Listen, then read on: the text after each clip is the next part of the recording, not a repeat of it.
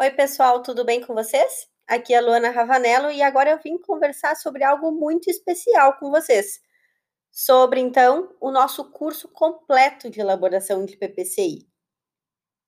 Ele é oferecido pelo IAB, pela, através da escola IAB, certo? E ele engloba toda a base para elaborar a PPCI aqui no Rio Grande do Sul. O que, que é PPCI, né?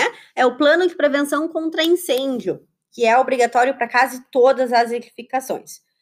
O curso é tão completo que eu vou ficar bastante tempo aqui falando com vocês sobre isso, mas eu preciso passar todos os tópicos que ele engloba, certo? O curso, ele é através de videoaulas e tem material complementar também. Ali dentro do curso está toda a legislação usada como base e também as apresentações. Toda vez que a gente faz também uma live, uma palestra, depois a gente passa a gravação também para esse curso como aula bônus. Isso é bem legal. Então, aqui no curso a gente tem. Primeiro, eu converso com vocês, conto uh, o histórico de incêndios que a gente tem, tanto aqui no Brasil quanto no mundo, para vocês entenderem a importância de estudar sobre elaboração de plano de segurança contra incêndio, que não é apenas um projeto, é muito mais do que isso. A gente trabalha protegendo vidas, certo? Depois a gente conversa um pouco sobre dinâmica do fogo e desenvolvimento do incêndio para entender o comportamento do incêndio. Porque eu tenho tanto de distância entre prédios, por exemplo, para evitar a propagação do fogo? Por que, que o fogo tem um comportamento de propagação mais vertical do que horizontal? Então, a gente precisa ter essa conversa para explicar esse comportamento do fogo e do incêndio. Depois, a gente entra falando sobre a Lei Kiss estadual, lá de 2013. Importante falar aqui que toda a legislação está atualizada no curso, certo? Eu conto a história para vocês de onde iniciou a legislação até o momento de hoje. Então, depois a gente conversa sobre a lei 15 estadual, conversamos também sobre o decreto estadual que regulamenta a lei, e o decreto é de extrema importância, porque ali no decreto estão todas as tabelas de classificação. Então, no decreto é onde a gente classifica a ocupação da edificação e também ali estão todas as exigências, certo? tanto para edificações novas quanto para edificações existentes não regularizadas. Edificações existentes regularizadas, as exigências são aquelas lá da Resolução Técnica 5, parte 7, que a gente vai conversar depois.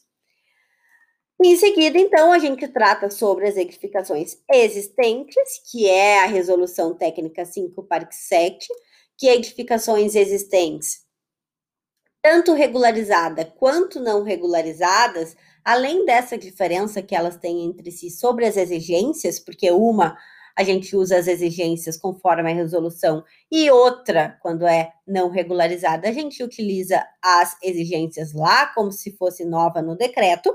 Mas tanto a edificação existente regularizada quanto não regularizada, elas têm a possibilidade de a gente alegar uma inviabilidade técnica para atendimento de algum item e propor uma medida compensatória.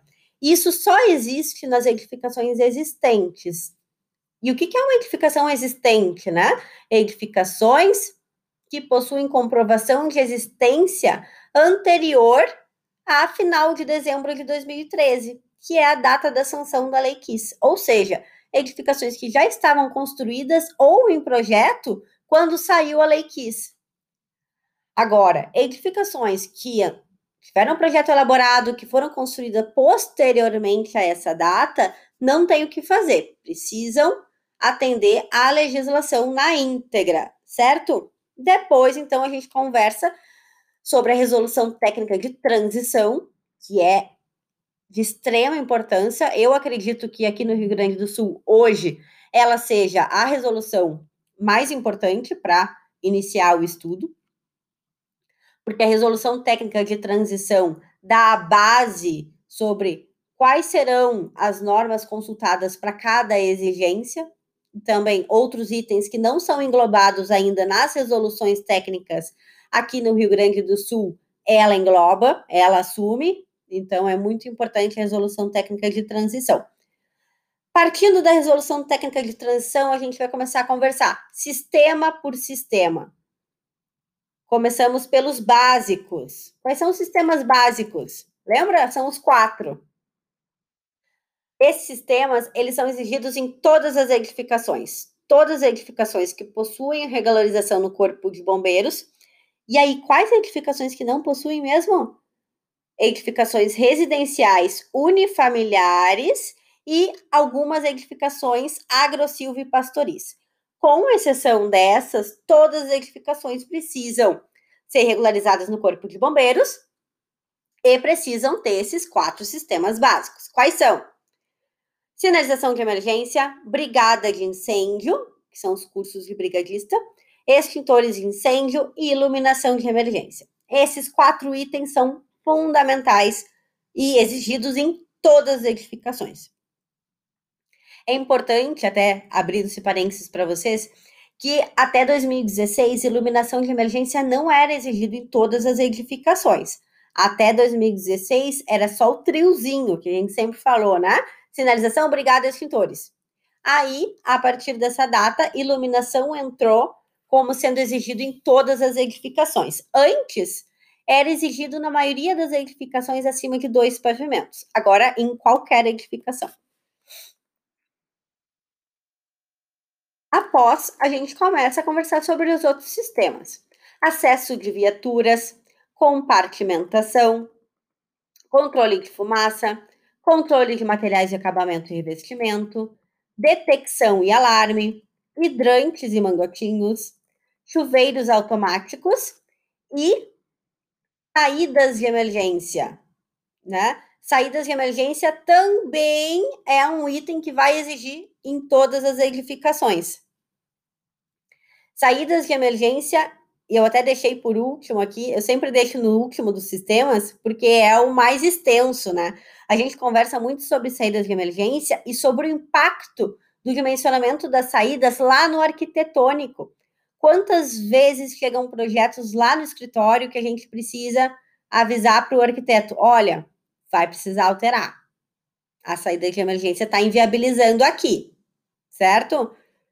Depois a gente conversa sobre a resolução técnica número 2 de terminologia, que é muito importante também.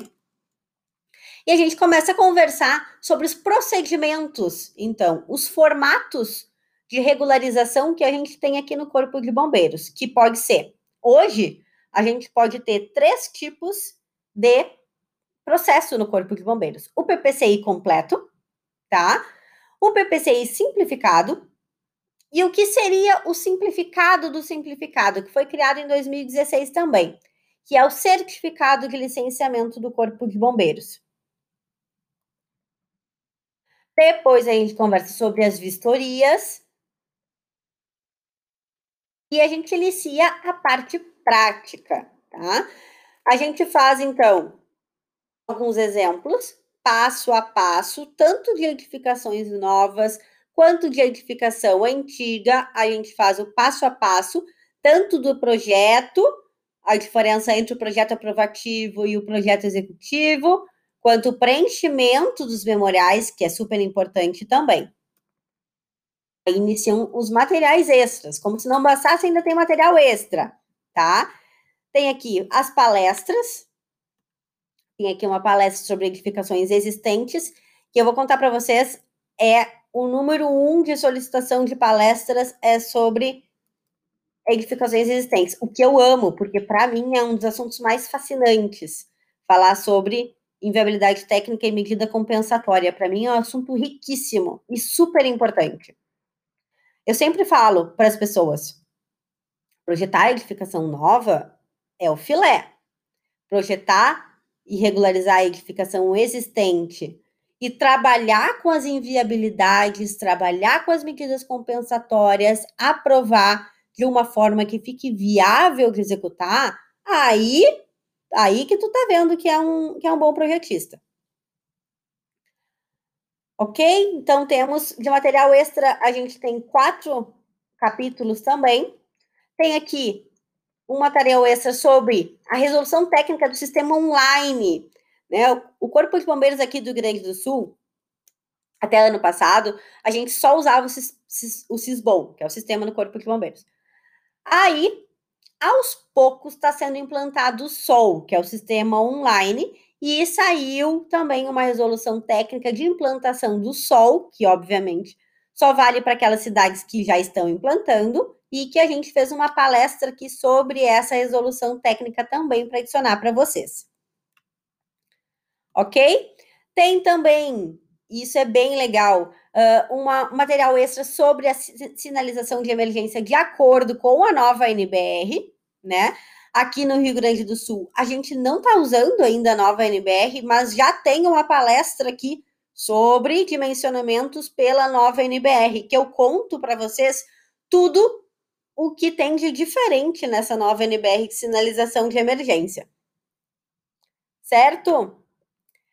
Quarta-feira próxima agora vai ter uma palestra também através do IAB, que é uma palestra sobre início de carreira, que eu vou contar para vocês sobre o início da minha carreira também, sobre o início da Ravanello Engenharia. Vou contar para vocês o que eu aprendi e o que eu posso passar para quem está iniciando na área e o quanto vale a pena estudar sobre segurança contra incêndio. Tá certo? Muito, muito, muito obrigada. Eu vou mandar o link desse curso completo ali no grupo de WhatsApp também. Em relação à palestra de quarta, vou mandar o material também, mas para a palestra que é gratuita, isso é bem importante, tá? A palestra é gratuita, mas ela é online. A gravação dela vai ficar só no curso completo. É dessa forma que a gente faz, certo? Quem não assistir na hora, depois só consegue assistir a gravação através do curso completo, que fica lá em mais um material bônus, tá? E as inscrições para o curso, para a palestra gratuita, vão ser através do WhatsApp do IAB. Então, conversam lá com a Andresa do IAB, que ela resolve tudo para vocês, tá bom? Obrigada, pessoal. Até lá!